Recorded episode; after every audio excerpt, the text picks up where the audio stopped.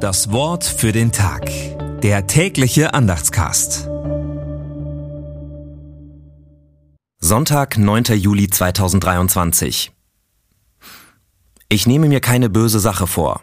Ich hasse es, Unrecht zu tun. Das soll nicht an mir haften. Psalm 101, Vers 3. Gedanken dazu von Klaus Ried. Wenn's denn so einfach wäre. Natürlich nehme ich mir jeden Morgen vor, keine bösen Sachen zu machen und kein Unrecht zu tun. Aber es gelingt halt nicht immer. Ethische Gesinnung nennt man das. Ich meine es gut. Aber was gut gemeint ist, muss noch lange nicht gut ausgehen. Und oft ist es ja schwer genug, überhaupt herauszufinden, was denn nun Recht oder Unrecht tun bedeutet. Deshalb will ich nicht moralisch gut dastehen, sondern will versuchen, das, was vor mir liegt, so gut es eben geht, zu machen. Auch auf die Gefahr hin, Fehler zu machen. Das Wort für den Tag. Der tägliche Andachtscast. Präsentiert vom Evangelischen Gemeindeblatt für Württemberg.